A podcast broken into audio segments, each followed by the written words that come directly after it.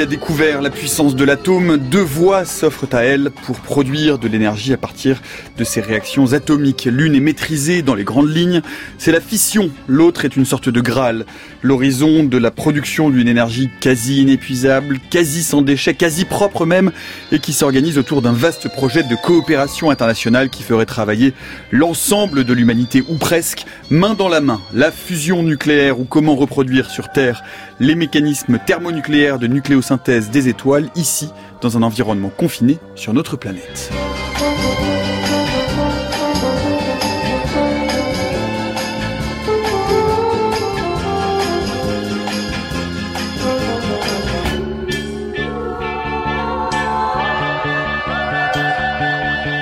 Fusion nucléaire, l'énergie à profusion, c'est le programme chaleureux qui est le nôtre pour l'heure qui vient. Bienvenue dans la méthode scientifique. Et pour comprendre euh, où en est la recherche autour euh, de ce Graal, hein, disais-je à l'instant, énergétique, quels sont les espoirs et quels sont les obstacles qui restent encore à franchir, nous avons le plaisir de recevoir aujourd'hui Alain Bécoulet. Bonjour. Bonjour. Vous êtes directeur de recherche au CEA, directeur de recherche sur la fusion par confinement magnétique et auteur de l'énergie de fusion. C'est aux éditions Odile Jacob et Jean-Marcel Rax. Bonjour. Bonjour. Vous êtes professeur à l'école polytechnique et à la faculté des sciences de l'université Paris 11. Vous pouvez nous suivre comme tous les jours en direct sur l'antenne de France Culture, en différé sur euh, le site de France Culture, franceculture.fr, en podcast via votre application favorite et notamment via l'application de podcast de Radio France et comme chaque jour, eh bien, en complément euh, pour suivre eh bien, un certain nombre de liens, d'études, de schémas également euh, qui vont être postés pour compléter cette discussion sur notre fil Twitter at la méthode FC. Et pour commencer, eh bien cet objectif hein, de la fusion nucléaire, il ne date pas d'hier, il est même tout à fait concomitant avec les débuts de la recherche sur l'atome et sur la bombe. Écoutez cette archive de novembre 1957. Il existe, on le sait, deux moyens pour libérer à partir de l'atome de fabuleuses quantités d'énergie, la fission et la fusion. Dans le cas de la fission, l'énergie libérée provient du morcellement des noyaux d'un élément lourd comme l'uranium. Dans le second cas, l'énergie provient de la fusion des noyaux d'éléments légers tels que l'hydrogène et l'hélium. Et c'est l'énergie dite alors thermonucléaire, celle qui donne leur formidable puissance aux bombes à hydrogène et qui est celle qui alimente le rayonnement des étoiles. Mais comment domestiquer, c'est-à-dire contrôler celle-ci Il s'agit en quelque sorte ici d'apprivoiser une catastrophe cosmique.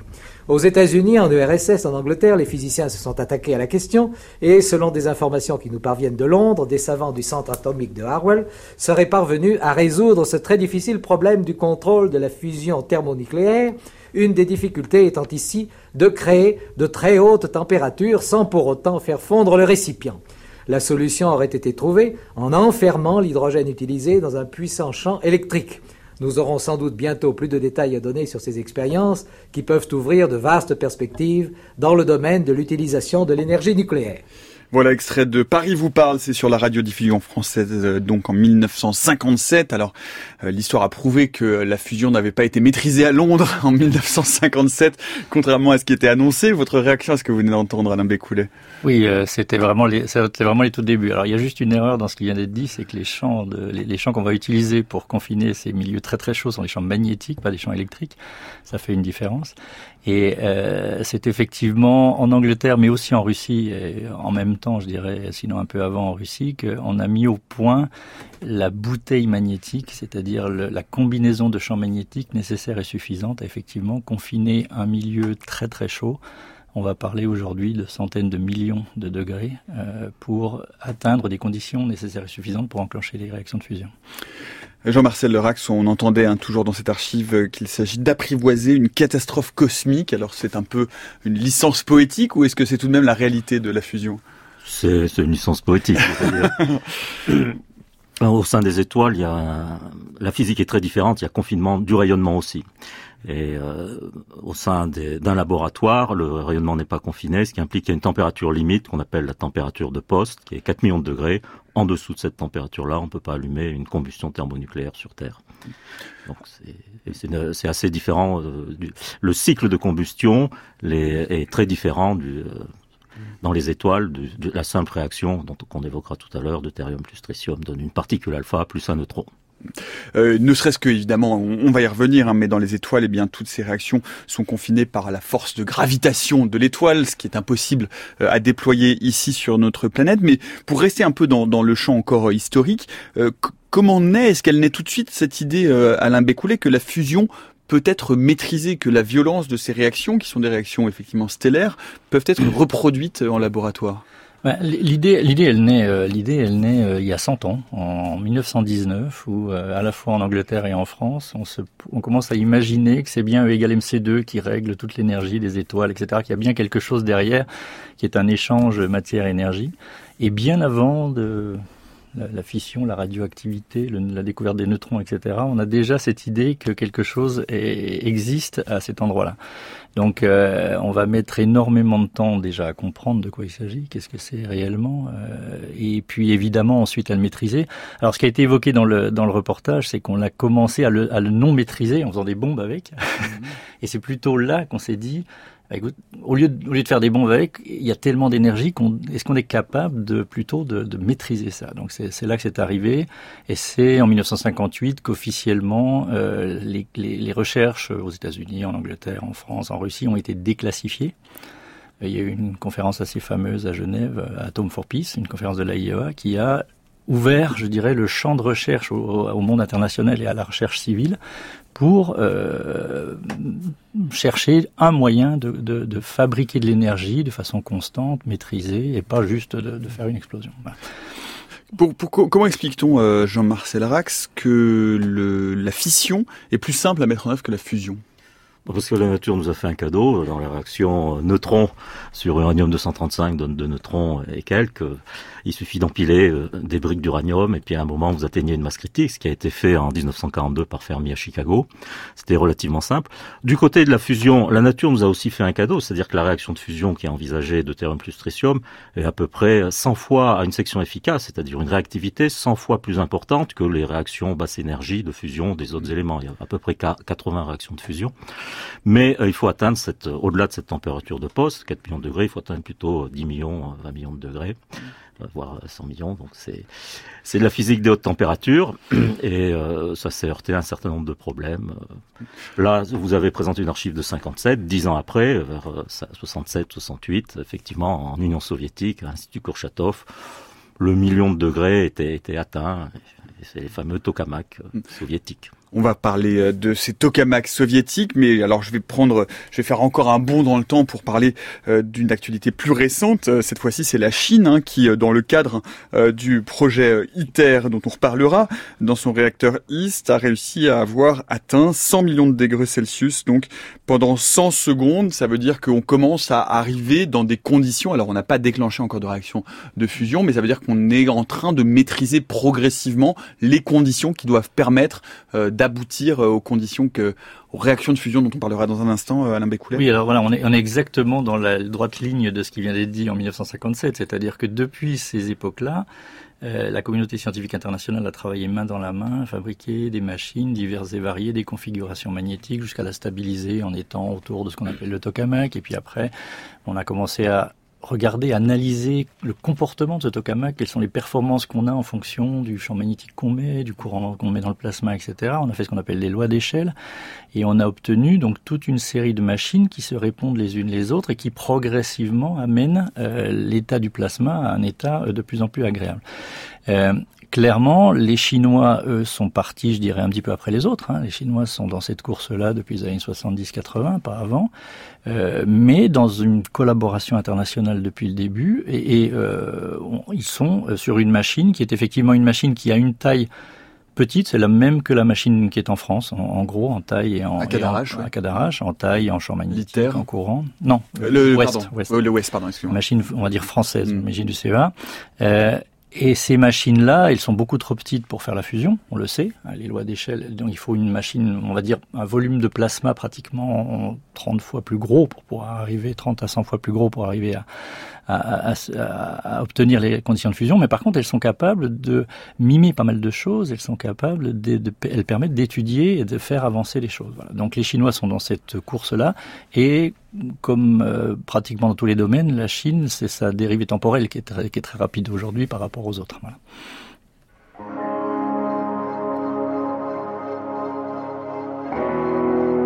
La méthode scientifique, Nicolas Martin. Nous parlons donc euh, à 16h10 sur France Culture de fusion tout au long de cette heure, de fusion euh, civile, de maîtrise de cette énergie de fusion nucléaire pour produire euh, de l'énergie. Nous en parlons avec Alain Bécoulet et Jean-Marcel Rax. Alors on l'entendait tout à l'heure, hein, c'était dit déjà dans l'archive. On va essayer de comprendre comment ces mécanismes peuvent rendre la fusion atomique possible.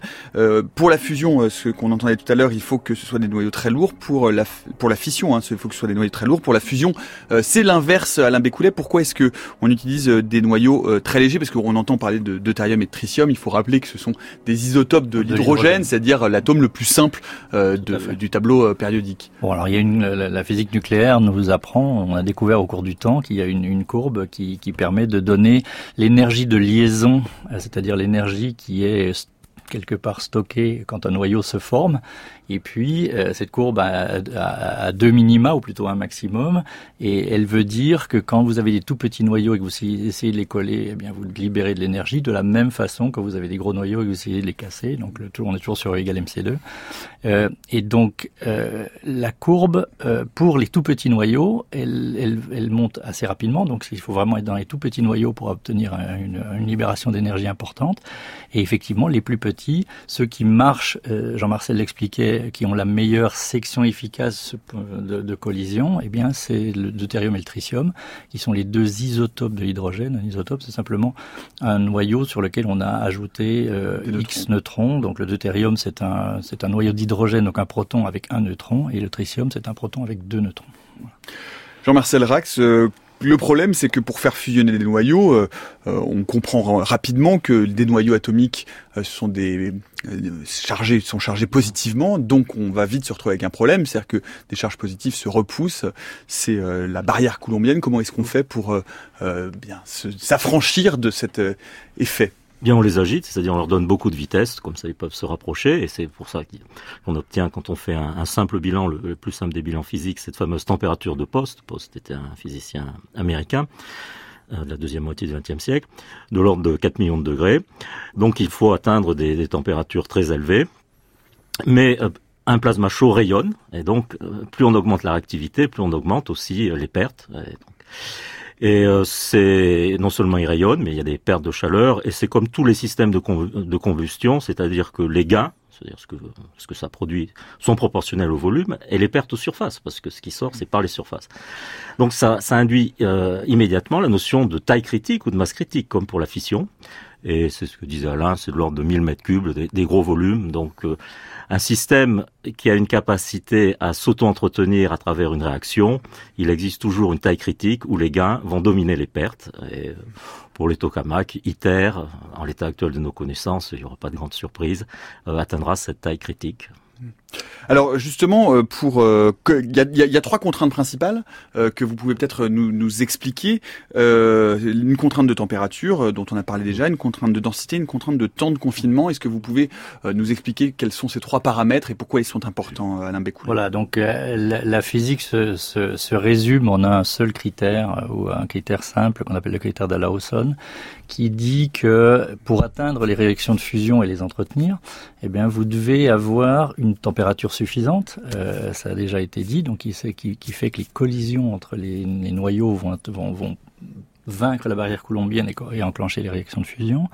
Il faut une densité suffisante évidemment parce que il faut qu'il y ait assez de réactions, on va dire par seconde, que ça s'entretienne. C'est-à-dire qu'on on peut prendre toujours un accélérateur, prendre deux, particules, les envoyer l'une dans l'autre, ça fera une réaction de fusion, ça fait pas de l'énergie. Enfin, ça c'est pas exploitable. Ça fera un peu d'énergie, mais c'est ensuite il faut que ça s'entretienne. Et puis le dernier, c'est le temps de confinement de l'énergie. En gros, euh, ça veut dire que une fois que cette réaction est faite, elle va s'auto-entretenir par de l'énergie qui va se libérer et il faut pas que cette énergie euh, s'évade trop vite du milieu dans lequel elle est. Euh, c'est le problème de la baignoire avec le, avec le trou euh, plus ou moins gros par rapport au débit du robinet. Donc on a un milieu qui doit garder suffisamment longtemps l'énergie avant de la libérer. C'est ce temps de confinement de l'énergie. Alors vous avez les deux extrêmes, c'est la fusion inertielle, on en parlera tout à l'heure, vous avez des densités monstrueuses, vous avez des températures qui sont pas si énormes que ça et des temps de confinement qui sont très très petits. Et puis l'autre, pour, pour, faire que le, le, produit de ces trois choses a une valeur, euh, une valeur seuil. Et puis la fusion magnétique, elle part un petit peu dans l'autre sens, elle va faire monter fortement la température, elle va faire baisser, on le verra, la densité pour des raisons évoquées par, par aussi par Jean-Marcel, les questions de rayonnement, etc. Et puis, par contre, elle doit compenser ça par un temps de confinement de l'énergie important. Et ce temps de confinement de l'énergie dans une machine commutaire, il atteindra 3 ou 4 secondes. Qu'est-ce que ça veut dire? Ça veut dire que si j'arrête la réaction, si j'éteins tout, eh bien, le milieu va vider toute son énergie en 3 ou 4 secondes. Un mot sur euh, ces trois euh, contraintes, euh, Jean-Marcel Rex alors, elles ont été atteintes, les seuils ont été atteints séparément. Voilà. non, mais c'est important de le dire. On, arrive à les atteindre séparément. C'est et la, la, physique est, est maîtrisée et c'est pour ça qu'on a une grande confiance en le projet ITER qui, qui permettra l'allumage. Historiquement, si on regarde l'histoire des sciences et techniques, les les découvertes sont toujours soit euh, obtenues façon façon à la façon de l'engineering, c'est-à-dire essai, échec, essai, échec, puis essai, réussite. Soit c'est la physique fondamentale, euh, etc., qui permet d'identifier un processus qui peut être transformé en procédé. Alors il y a les exemples, par exemple, les avions ont volé bien avant que Prandtl von Karman fasse la théorie de l'aile et de l'hélice. Hein, on n'a pas comment voler les avions avant la théorie de de l'hélice de Prandtl von Karman. Pour la pour l'électronique, c'est la physique d'abord qui a identifié les propriétés du conducteur. Et pour les tokamaks, pour la fusion nucléaire, les deux approches ont été euh, convergentes, c'est-à-dire il y a eu une approche euh, loi d'échelle, une centaine de, de, petits, de grands et de moyens tokamaks ont été construits, donc ont permis. Le, le tokamak, je vous interromps juste, le tokamak, on va en reparler. Hein, ce sont euh, ce sont ces enceintes de confinement magnétique en forme de Thor, de donut, dont on va reparler dans un instant. Donc une centaine de machines ont été construites, et donc une approche engineering a permis de valider le modèle, et la physique fondamentale aussi. Donc, euh, euh, il y a une autre, euh, question ensuite qui vient très très rapidement. Euh, si on reste encore dans le domaine théorique, c'est ce que vous évoquiez à l'instant, Alain Bécoulet, le le taux d'auto-entretien ou la réaction elle-même, parce qu'il va falloir fournir de l'énergie au départ pour atteindre la fameuse température critique, mais ensuite l'idée c'est de réussir à produire un système où la température produite va elle-même continuer à entretenir le système. Et là, ça pose un certain nombre de questions aussi. Alors, il est effectivement important de comprendre qu'un réacteur à fusion, ce sera un amplificateur de puissance. C'est pas un oscillateur, c'est pas quelque chose qui va générer de la puissance tout seul comme un grand. C'est quelque chose qu'on va chauffer avec de la puissance extérieure qu'on va apporter et euh, au-delà d'un seuil, il va se mettre à créer plus d'énergie, plus de puissance qu'on lui en donne. Une machine comitaire, on lui a fixé pour valeur de démonstration d'amplifier dix fois la puissance qu'on va lui injecter. Euh, pour donner des chiffres euh, concrets, euh, on injectera entre 40 et 50 millions de watts et on récupérera entre 400 et 500 millions de watts de fusion. Voilà. Donc, donc c'est un système entretenu. On en reparlera probablement plus tard c'est à la fois un avantage et un inconvénient. C'est un inconvénient parce qu'il faut, euh, faut faire recirculer, pardon, de la puissance. Donc il faut, pour aller vers des réacteurs, il faut quand même euh, s'arranger pour avoir une efficacité de cette recirculation qui est importante. Ça a un avantage, c'est que euh, c'est un système qui ne peut pas s'emballer. Si vous éteignez l'allumette au départ, si vous éteignez la puissance qui chauffe le plasma, eh bien vous éteignez la réaction. Hmm. Il y, a, plusieurs, euh, il y a plusieurs seuils hein, euh, autour de ce facteur, ce qu'on appelle le facteur Q. Mhm. Euh, le premier facteur, c'est ce qu'on appelle le, break-even. Vous pouvez peut-être nous expliquer ça, Jean-Marcel Rax ou, ou Alain Bécoulet. Et ensuite celui qu'on appelle celui de l'allumage, de l'ignition en anglais, qui va permettre justement d'entretenir. Donc oui, alors on définit, c'est symbolique, on définit grand Q égale 1, le moment où effectivement, ben, vous obtenez autant d'énergie que vous en avez injecté.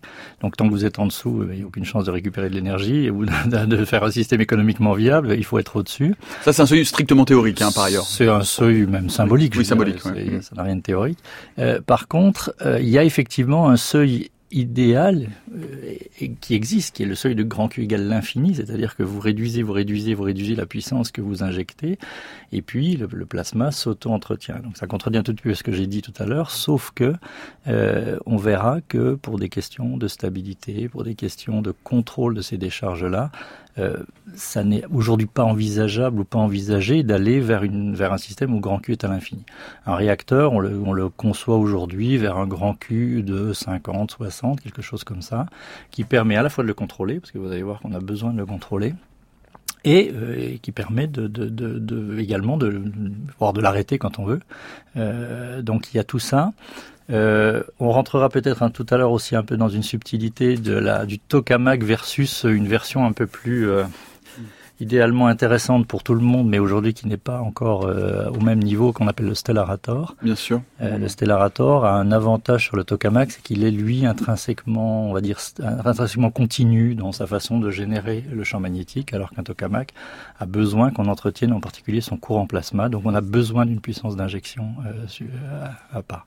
Mais cette subtilité-là mise à part, on, le, le, le break-even peut être atteint pour des questions, on va dire, de démonstration intellectuelle, mais c'est pas, c'est pas le, point de fonctionnement qui est envisagé. Alors ça, tout ça, c'est pour le, point d'initiation, oui. Euh, pas le point de break-even.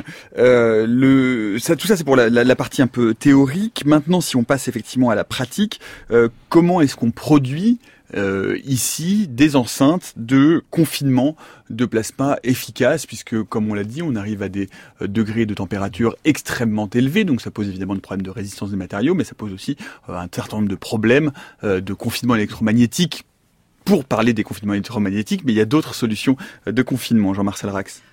Alors effectivement, donc un, milieu à 10 ou 100 millions de degrés peut pas être en contact avec une paroi matérielle, elle est immédiatement volatilisée. Et donc on utilise des champs magnétiques et une propriété euh, particulière du mouvement des particules chargées dans les champs magnétiques, c'est-à-dire le mouvement d'une particule chargée dans un champ magnétique et la combinaison d'une rotation autour des lignes de champ et d'une translation le long des lignes de champ. La rotation, le rayon de la rotation est submillimétrique, voire millimétrique pour les particules qui nous intéressent dans, dans les plasmas thermonucléaires. Donc il suffit d'avoir des lignes de champ magnétiques fermées sur elles-mêmes, et euh, le plasma est confiné, les particules suivent les lignes de champ. Sauf que si on se contente d'avoir des lignes de champ circulaires, il y a un deuxième phénomène qui entre en jeu, ce qu'on appelle les dérives, et qui fait que ça sort finalement, donc il y a des confinements. Et c'est pour cela que la configuration la plus simple euh, techniquement et sur le papier théoriquement aussi, qui a été euh, validé depuis de nombreuses années, ce sont des lignes de champ qui sont des hélices qui s'appuient sur des tors emboîtés. C'est cette fameuse configuration tokamak. Donc les lignes de champ ne sont pas fermées, sauf exceptionnellement, mais elles restent dans un volume fini. Euh, et donc le plasma, suivant ces lignes de champ et explorant à peine le millimètre autour de chaque ligne de champ, euh, est confiné. Donc c'est ce concept du confinement magnétique. Ça c'est pour le confinement magnétique. Il y a un autre style de confinement euh, dont vous n'êtes pas spécialiste, mais on a trouvé quelqu'un qui va nous en parler. Et puis comme tous les mercredis, euh, c'est l'occasion justement de retrouver la recherche montre en main.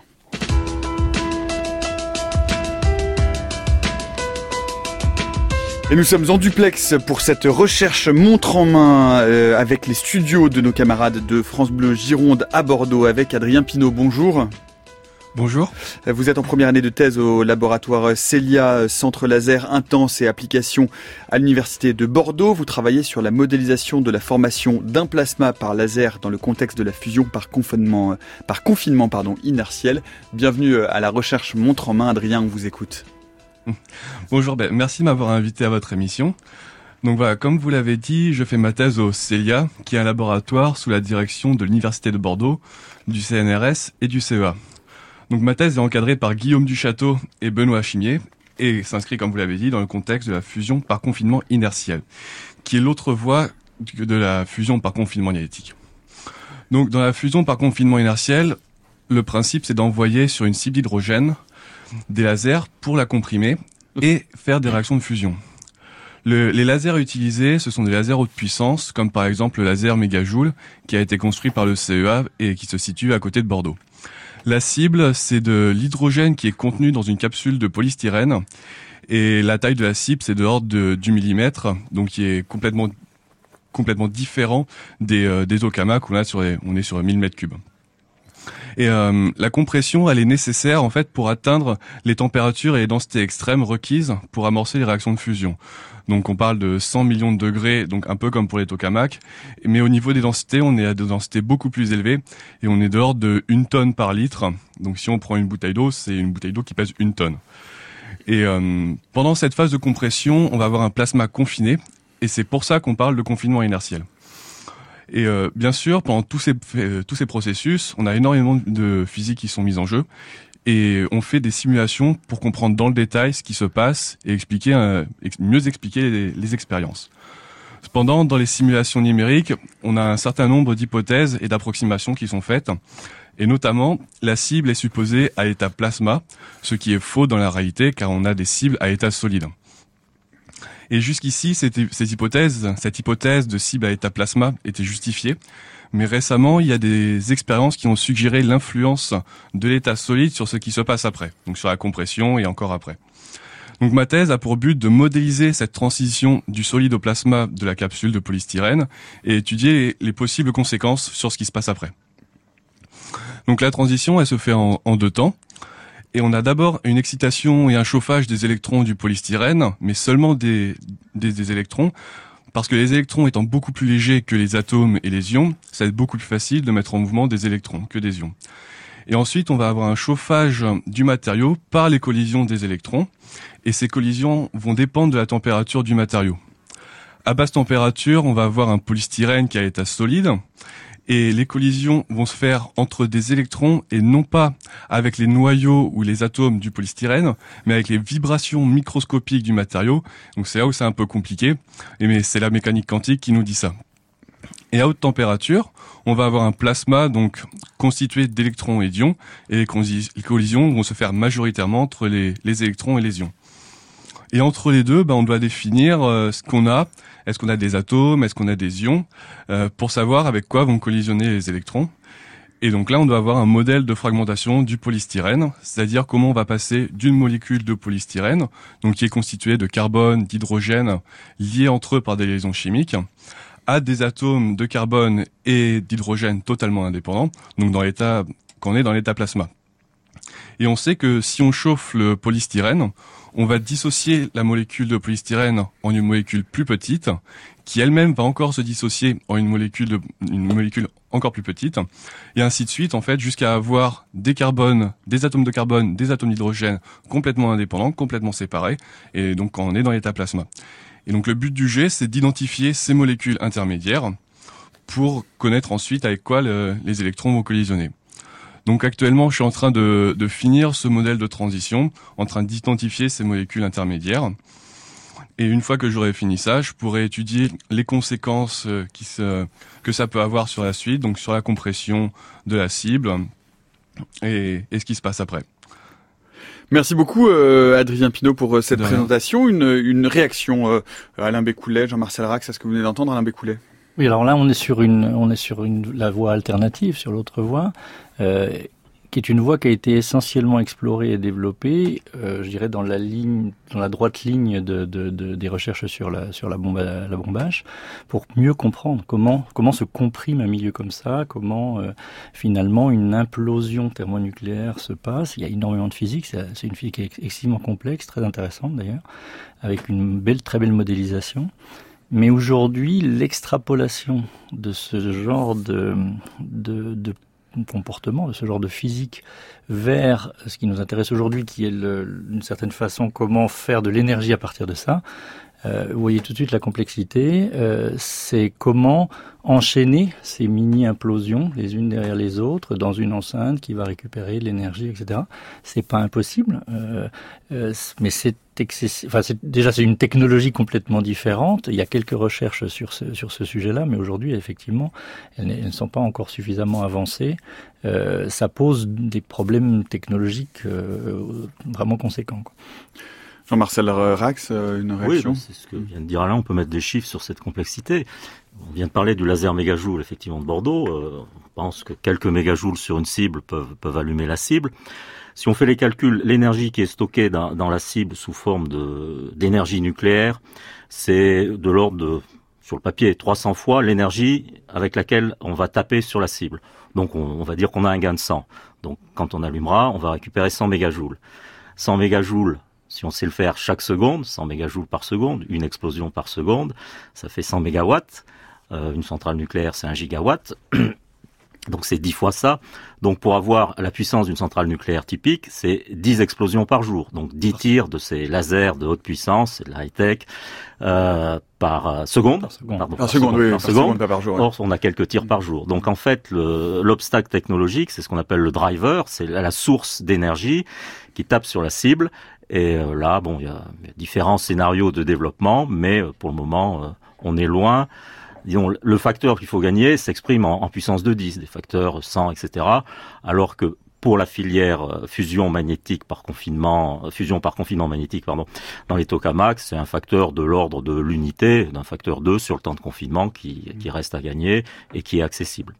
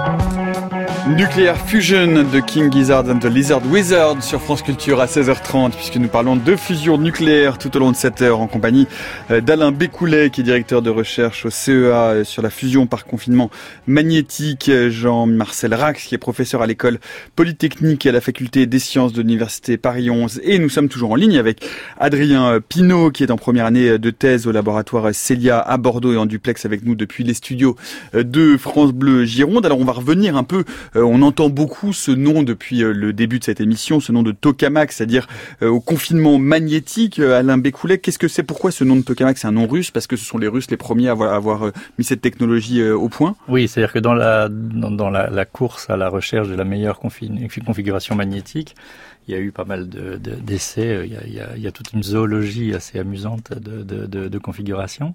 Et effectivement, dans les années 60, les Russes ont euh, prouvé que ce que Jean-Marcel décrivait tout à l'heure, c'est-à-dire ces lignes de champ qui s'entourent, qui, Hélicoïdal. hélicoïdalement sur mm. des sur des tores emboîtés, c'était une configuration qui confinait vraiment beaucoup mieux que toutes celles qu'on connaissait jusque-là. Et alors, euh, ils ont appelé ça tokamak. C'est un acronyme qui reprend euh, chambre magnétique, euh, chambre toroïdale avec champ magnétique. On prend le début de chacun de ces de, chacun de ces mots en russe et on fabrique ce que ce qu'on appelle le tokamak. Voilà, qui est resté aujourd'hui et qui est consacré pour cette configuration.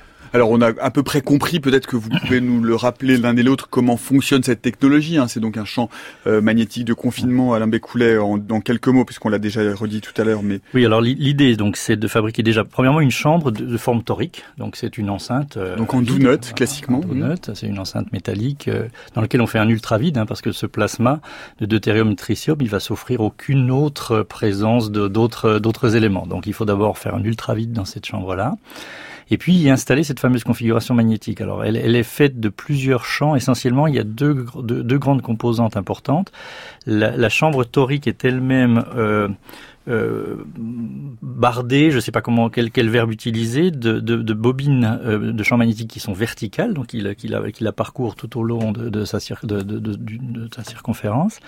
Euh, ces bobines-là, en général, il y en a 18, de façon à ce que le champ qu'elles vont créer dans la direction horizontale, dite toroïdale, euh, va être très, le plus uniforme possible et intense. Euh, dans une machine comme ITER, donc, dont on a parlé tout à l'heure et dont on reparlera, c'est plusieurs Tesla. On va arriver à 5-6 Tesla dans un volume de 1000 mètres cubes. Ce sont des, sont des performances technologiques importantes. Et puis, on va compléter ça pour enrouler les lignes de champ. On va faire parcourir ce plasma par un courant intense. Donc le plasma lui-même porte un courant et euh, le courant lui-même va créer le, un champ magnétique dans l'autre direction, qu'on appelle la direction poloïdale. Mmh. Voilà, et c'est la combinaison de ces deux champs-là qui va fabriquer ces, ces, lignes, ces lignes échoïdales. Voilà, donc il y a deux grandes composantes à un tokamak. Il faut d'abord une chambre à vide. Et ça, c'est important, sinon ça marche pas. Et puis, à l'intérieur de cette chambre, on installe un champ magnétique comme ça. Jean-Marcel Rack, vous voulez compléter? Oui, c'est c'est pas évident. Donc d'avoir un champ de quelques Tesla dans, par exemple pour ITER, dans 800 mètres cubes, 1000 mètres cubes. Si on fait le calcul, euh, la densité, on multiplie la, fameuse densité volumique d'énergie magnétique, la petite formule CB2 sur 2 0 par le volume, ça donne des, gigajoules, des gigajoules d'énergie. Et un gigajoule, on parlait du laser mégajoule qui impressionne tout le monde. Et ben dans une dans une enceinte euh, tokamak, c'est des gigajoules et même plus. Donc c'est une énergie à manipuler avec un certain doigté, parce que c'est un gigajoule qui est débité en une seconde, ça s'appelle un gigawatt, c'est la puissance d'une centrale nucléaire. Donc déjà, rien qu'au niveau, sans avoir mis le plasma, rien qu'au niveau ce qu'on appelle circuit magnétique, génération du champ magnétique, on est dans la haute technologie et les, et les puissances de 10. Sur euh, ce courant, euh, on va voir qu'il pose un certain nombre euh, de contraintes et on va examiner hein, ces contraintes expérimentales sur ces technologies. c'est ce, ce, ce, courant axial à l'intérieur d'un champ magnétique qui peut pas provoquer des arcs électriques qui endommagent justement l'appareil.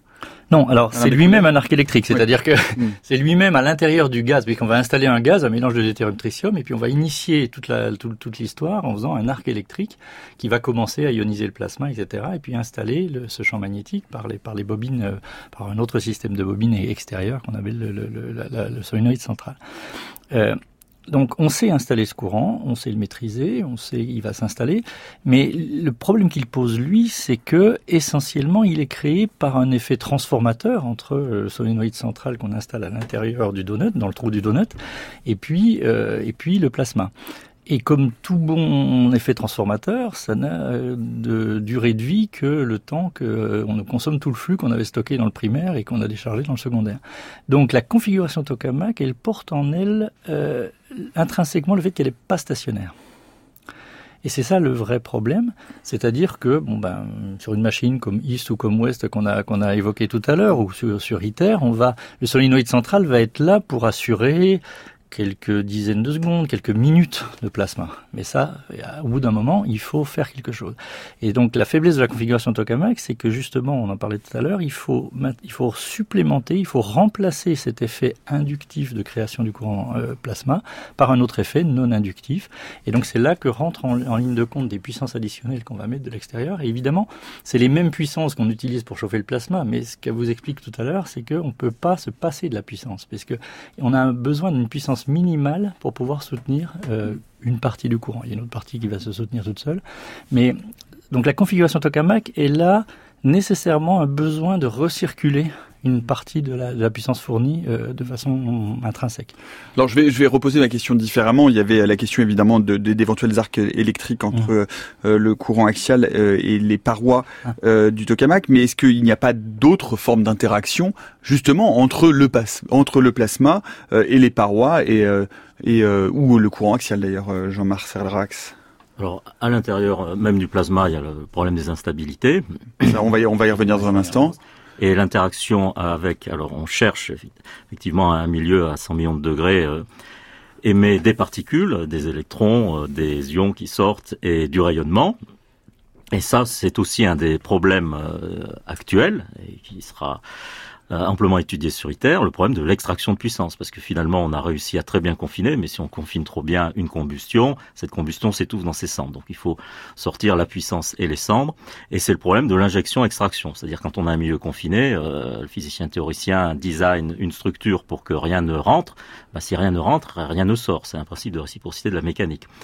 Et on a d'ailleurs le même problème dans les accélérateurs de particules. Le problème de l'injection-extraction des faisceaux dans les accélérateurs de particules est un très gros problème. Et donc il faut, faut de l'innovation, il faut trouver des astuces, il faut briser la diabaticité, comme on dit techniquement.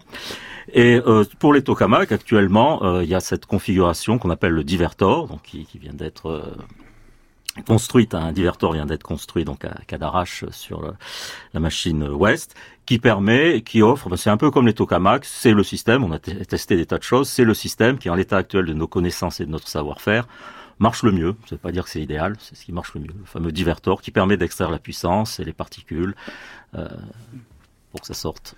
Et alors il y a d'autres euh, questions euh, que vous avez évoquées, les questions euh, des instabilités. évidemment, mauvais oiseaux de mauvais augure que nous sommes, nous sommes allés nous renseigner sur ces potentielles instabilités. Bonjour Antoine Beauchamp. Bonjour Nicolas, bonjour à toutes, bonjour à tous. Pas n'importe quelles instabilités vous ont, ont attiré votre attention Antoine, les instabilités magnéto-hydrodynamiques. Oui, je suis allé rencontrer Timothée Nicolas qui est chargé de recherche CNRS au Centre de physique théorique de l'école polytechnique.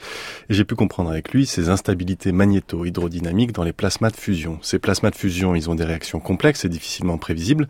Alors Timothée Nicolas travaille entre autres à la modélisation d'un des nombreux types d'instabilité, l'instabilité dite en dents de scie. Il nous explique comment fonctionnent ces modélisations et pourquoi ces modélisations pourraient permettre de mieux anticiper les risques liés aux réactions des plasmas de fusion. Dans les machines qu'on essaie de faire fonctionner, le plasma, c'est-à-dire un gaz très chaud où les électrons sont séparés des ions, il est porté à plusieurs dizaines, voire centaines de millions de degrés. Et évidemment, le bord du plasma n'est pas si chaud, il est plus froid. Donc il y a un énorme gradient de température. En plus de ça, on a un fort courant électrique. Et ces deux choses sont des sources d'énergie libre, en fait. Donc c'est des sources d'énergie, euh, un déséquilibre thermodynamique dans lequel euh, le plasma va puiser de l'énergie pour déclencher des mouvements, en fait. Et on peut faire une analogie avec le climat. Quand il y a des masses d'air chaud et d'air froid, donc euh, l'une à côté de l'autre, ça va déclencher des vents. Et euh, ce qu'il faut bien comprendre, c'est qu'il y a des échelles spatiales grandes. Par exemple, euh, dans le climat, il y a le jet stream, les vents dominants. Et il y a des échelles spatiales petites comme la turbulence. Et quand on est dans un avion, ça secoue, c'est parce que sur quelques mètres, il y a un phénomène à petite échelle. Et dans les plasmas de fusion, c'est pareil. On a aussi de la turbulence qui est à très petite échelle, millimétrique, centimétrique. Et à plus grande échelle, ce sont ce qu'on appelle les instabilités magnéto-hydrodynamiques, qui donc déclenchent des mouvements d'ensemble et qui typiquement sont des limites, c'est une des principales limites pour euh, réaliser la, la, fusion sur Terre. Pourquoi est-ce que ces instabilités magnéto-hydrodynamiques posent problème et pourquoi elles sont au cœur de nombreux questionnements euh, concernant la fusion? Donc typiquement, ces instabilités, elles nous empêchent d'atteindre les températures et les conditions plus généralement de la fusion. Donc ce dont on a besoin, c'est une forte densité, une forte température et un très bon confinement. Ce qu'on fait, c'est qu'on chauffe le plasma, et plus on le chauffe, plus le gradient entre le bord et le centre augmente, et du coup, plus euh, la probabilité de déclencher une instabilité euh, va être grande. Et quand, quand cette instabilité se déclenche, alors elle peut avoir de nombreux effets parce qu'en fait il y a toute une zoologie d'instabilité et notamment ça va euh, ben, ça va nous empêcher d'atteindre la température au centre parce que la chaleur qui s'était accumulée au cœur va être déplacée par l'instabilité vers le bord par exemple. Ou alors quelque chose de beaucoup plus grave qu'on appelle une disruption va carrément brutalement arrêter la machine. Dans ce cas-là, en fait, ça peut même occasionner des dégâts sur, euh, sur les parois. Donc c'est quelque chose d'assez important à étudier. Vous le disiez, il y a toute une zoologie d'instabilité. Sur quel type d'instabilité vous travaillez en particulier et quelles sont les spécificités justement de ces instabilités-là en lien avec la fusion? Donc il y a des instabilités de bord d'une part et des instabilités de cœur. Donc de cœur, ça veut dire qu'elles affectent principalement le, le cœur chaud et dense du plasma. L'instabilité à laquelle je m'intéresse le plus s'appelle la densité. Et alors pourquoi Dancy? Parce que quand on regarde le signal de température en fonction du temps, euh, bah il y a euh, une rampe euh, de température, donc la température augmente parce qu'on chauffe tout simplement, et puis brutalement, en quelques dizaines de microsecondes, il y a un effondrement de la température au cœur, en fait. Cette instabilité, c'est une des moins, euh, disons, embêtantes pour nous, parce qu'en même temps qu'elle a des effets néfastes sur le confinement, puisqu'elle diminue la température au cœur, en même temps, elle permet aussi d'évacuer les cendres d'hélium, parce que le principe de la réaction de fusion, c'est, en tout cas celle qu'on envisage de faire sur Terre, c'est euh, de prendre du deutérium et du tritium, de les faire fusionner à haute température, ce qui génère un neutron et de l'hélium. Et euh, cet hélium, comme il est chargé, il va rester confiné dans le plasma. Et il y a le risque qu'il s'accumule au centre, en fait. Et s'il s'accumule au centre, il va diluer le plasma et diminuer la probabilité de réaction. Donc il faut euh, trouver un moyen pour l'évacuer vers le bord. Et il se trouve que euh, la dent peut l'aider. Elle peut pas faire tout le travail, mais elle peut l'aider en tout cas par donc cet effondrement périodique des profils à euh, évacuer le, les cendres d'hélium vers le bord. Alors comment vous simulez ces instabilités euh, magnéto-hydrodynamiques et à quoi ressemblent ces simulations? Donc ce qu'on voit ici, c'est une coupe euh, poloïdale du plasma. Donc c'est comme euh, un beignet, un donut, les beignets américains qu'on aurait coupé dans le sens de l'anneau. Ce qu'on voit, c'est que dans la situation initiale, les surfaces magnétiques, qui sont représentées par ces courbes bleues, sont bien imbriquées les unes dans les autres. Ça fait euh, des cercles concentriques. En fait, euh, en trois, trois dimensions, ce serait des tores concentriques. Et ce qu'on voit, c'est que l'instabilité, elle, euh, elle perturbe très fortement cette structure topologique du champ magnétique. Déjà, l'axe magnétique, donc le centre de ces cercles concentriques, se décale vers le bord. Et on voit apparaître une structure qu'on appelle un îlot, et qui va progressivement en fait venir remplacer le cœur initial. Quand on avance en temps, en fait, ça se met à se décaler de plus en plus, tout en tournant. Et en fait, l'ancien axe magnétique est éjecté vers le bord jusqu'à ce que l'îlot prenne complètement sa place. Et donc, il y a quelque part le, champ magnétique se retourne comme un gant. ça prend, ça prend du temps évidemment. Enfin, ça prend du temps. Dans la réalité, ça prend uniquement euh, quelques dizaines de microsecondes. Hein. Seulement nous, ça nous prend euh, des jours à, ou des heures, des jours à simuler. Donc là, on voit l'évolution finalement de, de cette instabilité-là, et on voit euh, le cœur qui progressivement est déformé. Voilà. Le cœur est progressivement déformé. Alors, à la fin de la situation, on a une situation très chahutée avec un champ magnétique en fait qui, dont on dit qu'il est chaotique. C'est quelque chose qui est très difficile à comparer avec l'expérience parce que pour estimer la, le degré de chaoticité, ou on dit plutôt stochasticité du champ magnétique, il faut des diagnostics extrêmement précis et on peut seulement avoir des indices en fait. Si cette instabilité est très fréquente, donc sa période est petite, c'est plutôt pas mal en fait. Mais si elle est très lente, c'est-à-dire que si elle se produit non pas toutes les euh, quelques dizaines de millisecondes, mais toutes les secondes ou dizaines de secondes, comme ça risque d'être le cas dans le tokamakitaire, ça peut en fait avoir un plus grand risque de déclencher d'autres instabilités qui pour le coup sont plus graves notamment euh, ce qu'on appelle des modes de déchirement, donc qui déchirent les, surfaces magnétiques, un petit peu comme la dent mais sur des surfaces plus externes et de manière différente, ou euh, encore euh, la disruption. Donc la disruption, c'est l'arrêt brutal non contrôlé de la décharge, qui sur un tokamak de la taille d'ITER ou plus tard de la taille d'un réacteur éventuellement commercial, pose un vrai problème. Voilà le reportage du jour sur ces instabilités magnéto-hydrodynamiques, une réaction à Alain Bécoulet, Jean-Marcel Rax, est-ce que vous venez d'entendre bah, Vous avez là, euh, oui, le, le, une plongée dans le quotidien euh, des, des, des, fusionnistes. Hein. Euh, ce que je disais tout à l'heure, c'est-à-dire que c'est une réaction qu'on essaye d'entretenir. Alors elle a un gros avantage, c'est que essentiellement elle s'arrête. Euh, un inconvénient, c'est qu'essentiellement elle s'arrête, mais c'est aussi un avantage. Donc la, la, la vie de l'expérience et de la simulation consiste à la fois à comprendre ce qui se passe, à le diagnostiquer, à le mesurer. Et euh, Timothée parlait de, de, la difficulté de mesurer réellement l'état exact des surfaces magnétiques à l'intérieur d'un plasma. Euh, mais aussi finalement, en le comprenant ou en le phénoménologisant, euh, arriver à le contrôler. Donc, ce qui est important dans la vie de, de l'expérience, des, des expériences actuelles, et puis dans leur propagation vers des pseudo-réacteurs ou des proto-réacteurs comme peuvent être ITER et puis ensuite des réacteurs. C'est un petit peu comme quand vous êtes dans votre voiture, vous savez pas exactement ce qui se passe, vous savez qu'il y a des pistons qui bougent dans le moteur, mais enfin vous savez pas exactement où, quand vous êtes dans un avion, vous savez pas exactement comment se passe la turbulence, mais vous êtes quand même capable de conduire, vous êtes quand même capable de contrôler, vous êtes quand même capable d'arriver à, à, à, port, au port euh, de, de, façon euh, sécure. Donc euh, il faut arriver à comprendre ce qui se passe, et ensuite à le contrôler, c'est-à-dire à le mesurer en temps réel, et puis à reboucler avec ce qu'on appelle les actuateurs, la puissance, la forme du plasma, le courant, etc. Et donc la vie de tous les jours des tokamaks actuels, c'est euh, de préparer les expériences sur ITER en préparant ces, ces, ces, ces, modes opérationnels avec des systèmes. Il y a une intelligence artificielle de plus en plus qui se développe derrière l'opération de tokamak. Il y a un cerveau qui va regarder, il a des yeux, des oreilles, euh, et puis il a des bras et, et, le cerveau fonctionne euh, pendant que le plasma euh, se déroule. Alors la, la, question qui se pose évidemment quand on manipule euh, et l'atome et ses niveaux d'énergie, euh, on parle d'instabilité, on pense évidemment mmh. euh, bien au spectre du nucléaire, des accidents nucléaires, euh, des centrales à fission. Aujourd'hui, on dit que la fusion serait une, une technique beaucoup plus euh, sûre, beaucoup moins dangereuse. Ça veut dire qu'il n'y a pas de possibilité en déployant cette technique d'accidents nucléaires tels que ceux qu'on a pu connaître à Tchernobyl ou à Three Mile Island. Jean-Marcel Rax ou à Fukushima? Non, euh, d'ailleurs, c'est tellement difficile à allumer que ça s'éteindra tout seul, euh, si pour euh, parler court. Il n'y a pas d'accident de criticité. à chaque instant, c'est l'ordre du gramme ou de la fraction de gramme de combustible qui est présent dans la machine.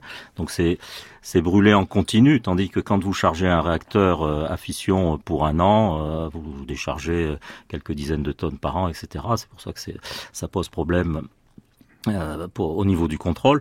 Donc il euh, n'y a pas d'accident majeur. Le pire, le pire du pire, c'est que peut-être que la chambre s'ouvre et qu'il y ait un peu de tritium relâché dans la nature, mais comme c'est de l'hydrogène, il va tout de suite monter en altitude et euh, il n'y aura pas de contamination euh, euh, dans l'environnement. donc le, tritium reste radioactif. Hein, il a une demi-vie de 12 de 12, ans et quelques. Voilà. Hmm. Donc euh, c'est le. Mais ça, bon, vu le nombre d'enceintes d'un réacteur à fusion, encore plus d'enceintes que dans un réacteur à fission, un certain nombre de couvertures, parce qu'il y a la cryogénie, il y a le circuit magnétique, il y a la couverture tritigène, c'est même pas envisageable. Donc la la sûreté, c'est un élément majeur de, des réacteurs futurs réacteurs euh, à fusion, sans, sans ambiguïté. Alain Bécoulet Oui, c'est la même chose. C'est-à-dire que euh, ce qui se passe, c'est que c'est intrinsèquement quelque chose qui va s'arrêter. Euh, Timothée parlait des disruptions. Le, plus embêtant, euh, ce qu'on étudie le plus, et, ce que, et les parades qu'on cherche aujourd'hui à ces disruptions, c'est surtout parce qu'une disruption va libérer beaucoup d'énergie. Hein. il y a des gigajoules d'énergie stockée dans ce plasma, dans son champ magnétique, etc. Donc ça va endommager tout de même. Et voilà, et ça va endommager la machine elle-même, son intérieur. Et évidemment, si vous cherchez à faire un réacteur qui va fonctionner 40 ans euh, à raison de je sais pas quoi, moi de 11 mois par an ou quelque chose comme ça, euh, vous pouvez pas vous payer le luxe que après une disruption, il faut ouvrir, il faut remplacer, etc. Voilà. Donc c'est un problème de fiabilité beaucoup. La disruption, c'est quelque chose qu'on veut fuir pour des questions de fiabilité de, de, de la décharge bien avant les questions de sécurité ou d'explosion ou de je ne sais pas quel endommagement. Je pense qu'on on est tout à fait d'accord. D'une part, il y a énormément de barrières entre l'enceinte à vide et puis l'extérieur, euh, et, tout est fait suivant les, bonnes règles de, de fonctionnement d'une autorité de sûreté nucléaire. Mais surtout, il y a quelques grammes de matière de tritium à l'intérieur de ce système-là. Donc c'est pas, c'est pas, on va pas libérer des tonnes de, de plutonium ou de choses comme ça. Donc on n'est pas du tout sur ces problématiques-là. Euh, donc ça, c'est un des points qui est le plus attirant dans cette filière-là, c'est de se dire que on a quelque chose qui peut pas s'emballer, qui peut pas euh, amener aux événements que vous avez euh, évoqués, que ce soit Fukushima, Three Island, etc. Le deutérium et le, le tritium, le deutérium, on en trouve partout. Hein. Euh, il suffit de prendre un litre d'eau de mer. C'est donc un isotope de l'hydrogène. On en trouve facilement. On connaît le rapport, le, rapport isotopique mhm. hydrogène deutérium. Le tritium, on en trouve où? Alors le tritium, on en trouve nulle part mhm. officiellement. C'est-à-dire avec cette demi-vie de 12 ans, ben, en 12 ans, on a perdu la moitié, etc. Donc s'il y en avait sur Terre au début de, de l'histoire de la Terre, ça fait longtemps qu'il n'y en a plus. Donc on est obligé de le fabriquer. D'accord. Alors sur une sur les machines actuelles, il y a aujourd'hui une machine dans le monde qui s'appelle le JET, qui est la machine euh, opérée par l'Europe en Angleterre, et qui sait manipuler du tritium parce qu'elle est fabriquée pour ça. Et puis ITER euh, sera destiné à fabriquer du tritium. Dans ces machines-là, on le prend des réacteurs Candu, des des, des, des, des sources, euh, on va dire connues de, de fabrication du tritium par les par, par, les réactions de fission en particulier. Donc donc on le sort des centrales à fission. On le sort des centrales à fission, on l'utilise. Mais ça, ça n'a qu'un temps et ça n'a pas d'avenir. C'est pas ça qu'on veut faire. Donc, ce qu'on veut faire, c'est que dans la réaction deutérium-tritium, la fabrication d'un hélium et d'un neutron, ce neutron il sort puisqu'il n'est pas confiné, puisqu'il n'est pas chargé, et donc on va l'utiliser. Il va arriver au bord sur les parois et il va, on va lui faire rencontrer du lithium et la réaction euh, neutron plus lithium donnant du tritium, on va, fabriquer le tritium in situ et le recycler et le brûler in situ. Donc l'idée, c'est que le seul élément radioactif de l'affaire, on va le fabriquer et le brûler sur place. Alors ça, aujourd'hui, il y a des technologies qui sont sous forme, on va dire, de R&D, de concept, on n'a pas aujourd'hui de, couverture tritigène euh, disponible, mais c'est une des grandes missions d'ITER, c'est de développer un certain nombre de concepts et de tester la fabrication in situ du tritium de façon à ce que, avec les résultats, on va dire, de, confinement, de performance, de plasma qu'ITER va amener et les technologies validées euh, de fabrication du tritium, on peut aller sur l'étape suivante qui sera fermer le cycle de thérium-tritium dans un tokamak. Hmm. Alors, on, a bien compris, hein, vous l'avez euh, dit à demi mot, euh, Jean-Marcel Rax, que a priori dans cette réaction de fusion, il n'y a quasiment pas de déchets produits, très peu un peu de tritium éventuellement, mais on l'a dit, une demi-vie très courte, donc euh, il n'y a pas de problème de stockage des déchets radioactifs comme on peut en trouver dans les centrales à fission. Néanmoins, il y a un autre problème qu'il faut résoudre. Euh, vous parlez de lithium à l'instant, c'est le problème des métaux rares. C'est-à-dire que pour le moment, pour construire ces tokamaks, on a besoin de beaucoup, et donc on est là dans un cycle qui n'est pas un cycle très vertueux. Je pense, et je parle sous votre contrôle, qu'à Cadarache, il a fallu une tonne de tungstène Oh, beaucoup plus que ça. Plus que ça. Mais bon, le tungstène ah, est très, pour le coup, le tungstène est très très euh, très est très est très euh, répandu. Mm. Non, euh, vous, vous touchez un point important. effectivement, dans la fabrication des tokamaks les uns derrière les autres, on va chercher les meilleures solutions, les meilleurs matériaux, les meilleurs métaux, etc. Donc, dans les réacteurs de recherche, on va se permettre de tester plusieurs solutions, etc.